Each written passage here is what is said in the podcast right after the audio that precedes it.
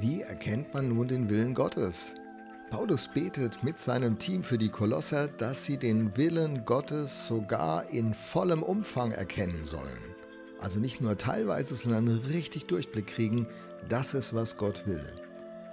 Und ganz kurz, eine Fußnote sozusagen, ob ich das positiv empfinde, der Wille Gottes, ob ich das als was Gutes, was Lebensförderndes sehe oder ob mir das Sorgen macht, boah, was will Gott von mir, hängt von meinem Bild von Gott ab und meinem grundsätzlichen Verständnis, welche Rolle Gott in meinem Leben haben möchte, welche Rolle unsere Beziehung zwischen ihm und uns spielt und was seine Absichten für unser Leben sind. Habe ich da ein positives Bild, ist der Wille Gottes für mich etwas Erstrebenswertes.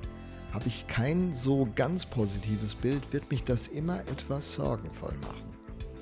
Okay, also Vers 9, erstes Kapitel. Paulus betet mit seinem Team für die Kolosser. Wir bitten Gott, dass er euch durch seinen Geist alle nötige Weisheit und Einsicht schenkt, um seinen Willen in vollem Umfang zu erkennen. Epaphras, der Gemeindegründer von Kolossee, der betet ja ganz ähnlich in Kapitel 4, Vers 12. Er betet, dass die Kolosser sich als geistlich reife Menschen bewähren in der Realität ihres Alltags und Lebens und dann deren ganzes Leben mit Gottes Willen übereinstimmt. Darum geht es diesem apostolischen Team. Das Leben der Christen, ihr ganzes Leben, alles was dazugehört. Ich denke an 1. Korinther 10, 31. Ob ihr nun esst oder trinkt oder sonst was tut, tut alles zur Ehre Gottes. Das ganze Leben soll mit dem Willen Gottes übereinstimmen. Was ist denn nun der Wille Gottes für uns? So ganz als Überschrift formuliert, würde ich sagen, so sein und leben, wie Jesus Christus gelebt hat. Sein und Leben. Alles beginnt im Sein, wer bin ich?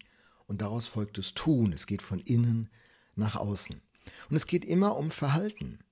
Die Ethik des Alten Testamentes und auch im Neuen Testament zielt immer auf ein verändertes Verhalten aus richtigen Motiven und Gesinnungen ab. Das Ziel des Christen ist, Jesus ähnlich zu werden, so umgestaltet zu werden, dass Jesus in unserem Leben sichtbar ist. Römer 8, Vers 29. Charakterveränderung. Die Frucht des Geistes in Galater 5, die spiegelt den Charakter von Jesus wider und das soll bei uns zu finden sein. Das ist der Wille Gottes für unser Leben. Am Tun ist über Zeit zu erkennen, wer ich bin. Und wer ich bin, bestimmt, was ich tue. Das ist so ein Kreislauf. Die Echtheit meines Glaubens wird nun an meinem Tun sichtbar.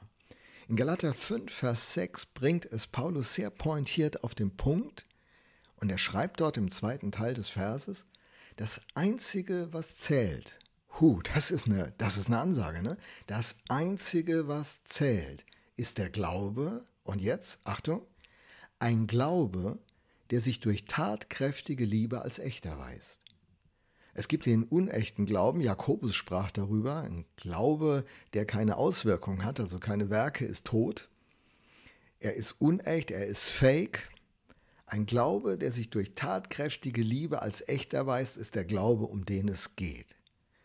Und diese Idee, die gibt es auch schon im Alten Testament an allen Ecken und Enden. Und ein Klassikervers, viele konnten den früher auswendig, der steht in Micha 6, Vers 8. Ein spannender Vers.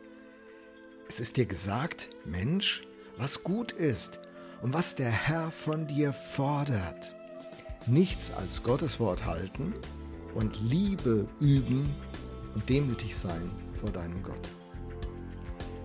Was braucht es, um nun so ein Leben zu führen, das von innen nach außen verändert wird, wo das Sein, das Tun begründet und wo Jesus Christus in uns sichtbar wird? Darum geht es. Das ist grundsätzlich der Wille Gottes. Ob du als Ingenieur, als Erzieherin, als äh, Elektriker, als Maschinenfachmann arbeitest, als ITler, völlig egal.